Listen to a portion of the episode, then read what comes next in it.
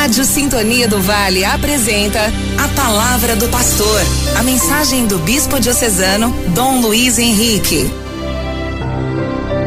Sexta-feira, terceira semana do Tempo Comum. Proclamação do Evangelho de Jesus Cristo segundo Marcos, capítulo 4, versículos 26 a 34. Naquele tempo, Jesus disse à multidão: O reino de Deus é como quando alguém espalha semente na terra ele vai dormir e acorda noite e dia, e a semente vai germinando e crescendo. Mas ele não sabe como isso acontece. A terra por si mesma produz o fruto.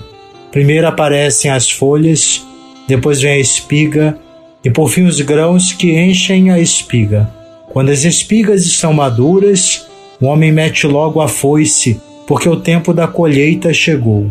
E Jesus continuou: com que mais poderemos comparar o reino de Deus? Que parábola usaremos para representá-lo? O reino de Deus é como um grão de mostarda, que ao ser semeado na terra é a menor de todas as sementes da terra. Quando é semeado, cresce e se torna maior do que todas as hortaliças e estende ramos tão grandes que os pássaros do céu podem abrigar-se à sua sombra. Jesus anunciava a palavra usando muitas parábolas, como estas, conforme eles podiam compreender, e só lhes falava por meio de parábolas, mas quando estava sozinho com os discípulos, explicava tudo.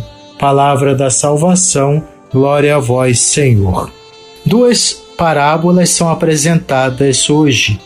A primeira destaca o poder intrínseco da terra que faz germinar e crescer a semente lançada.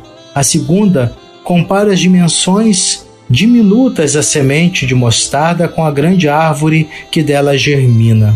O reino de Deus cresce então pela sua força intrínseca, não depende do nosso conhecimento, de nossa vontade.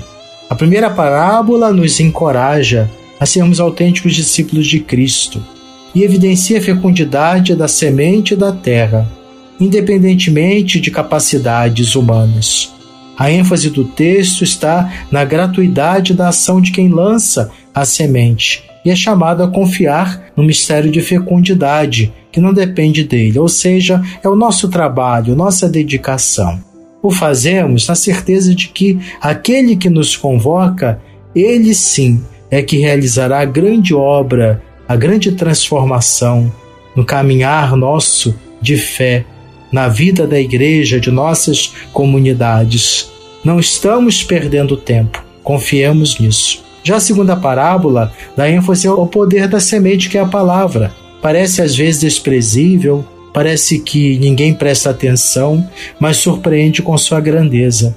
Não é a vontade ou a decisão do ser humano que constrói um reino, mas a força de Deus. Em nossa cultura atual, parece que estamos doentes de protagonismo nós queremos nos destacar, um certo narcisismo. Infelizmente, isso pode atrapalhar, mas não impedir o crescimento do reino. Isso é óbvio.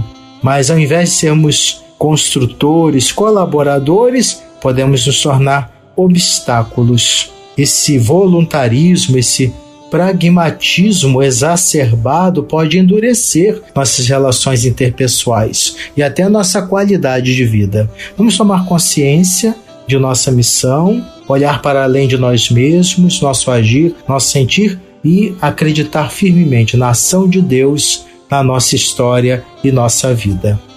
Oremos, ó Pai, Senhor do céu e da terra, vós que amais os homens, chamando-os a serem vossas testemunhas no meio do mundo. Não cesseis de lançar no campo do mundo a semente da vossa palavra. Aumentai a nossa fé, fortalecer a nossa caridade, inflamai a nossa esperança, para que, confiantes no cumprimento da vossa promessa, não nos cansemos de fazer o bem até o dia da vossa vinda.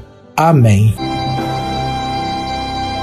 Você acompanhou a palavra do pastor com o bispo diocesano Dom Luiz Henrique.